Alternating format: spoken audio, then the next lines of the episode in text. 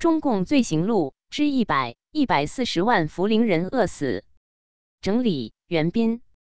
大纪元二零二二年十二月二十七日讯：涪陵榨菜全国闻名。很多人是通过涪陵榨菜才知道四川有个地方叫涪陵的。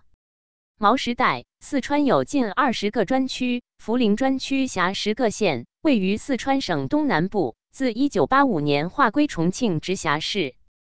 众所周知，三年大饥荒，四川是重灾区，而涪陵专区又是重灾区中的重灾区。根据官方的统计，涪陵专区在一九五七年的总人口是四百四十二点六七万人，至一九六二年底，总人口为三百五十一点零二万人。一九六二年的人口比一九五七年减少了九十一点六九万。但严志华在其所着四川省涪陵专区农村共产主义运动纪实。饿死在人民公社囚笼里的一百四十万乡亲一书中说，实际上，从一九五九年到一九六二年四年中，涪陵专区非正常死亡人数高达一百四十万，是四川省非正常死亡人数最多、死亡率最高的专区之一。严志华，独立学者，涪陵人，中学历史教师，已退休。这部四川省涪陵专区农村共产主义运动纪实，是他先后花费了三十年时间，访问了原四川省两个专区近二十个县，访问了上自中共地委书记、下至人民公社生产队长及普通社员在内的一百多位当事人与见证者，查阅了大量历史档案与资料，着力写就的一部区域性专题史书。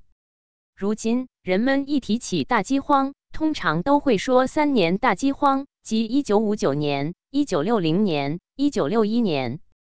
不过，严志华告诉我们，包括涪陵专区在内的四川省大饥荒实际上持续了四年半之久。四川的大饥荒为何比其他省份更长？责任就在当时的四川省委第一书记，后被升为西南局第一书记的李井泉。当一九六一年中央都在纠左了的时候。他还在那里反右。作者指出，从一九五九年开始发生并延续至一九六三年上半年的历时四年半的特大饥荒，并非偶然与孤立。之前的九年（一九五零至一九五八年），农村里也是饥荒连连，糠菜半年粮是相对富裕农家的常态，因饥饿死人也非个别。造成这种情况的主要原因有三条。就是高额的农业实物税收、粮食统购统销与农业合作化。作者写道：一九六三年夏收后，特大饥荒算是告一段落。在一九六五年至一九六六年，农民整体上口粮相对宽裕，但是毛泽东主导新一轮的阶级斗争及四清运动接踵而至。这场运动是报复性的，就是针对刘少奇的右倾和农民为了自救而自发包产到户。再接下来是实施三线建设和农业学大寨运动。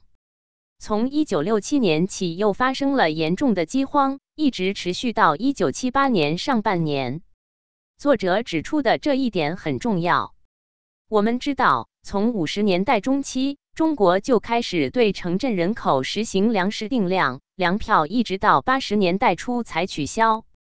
可以说，在毛时代的中国，尤其是广大农村，吃不饱饭是常态。责任编辑：高毅。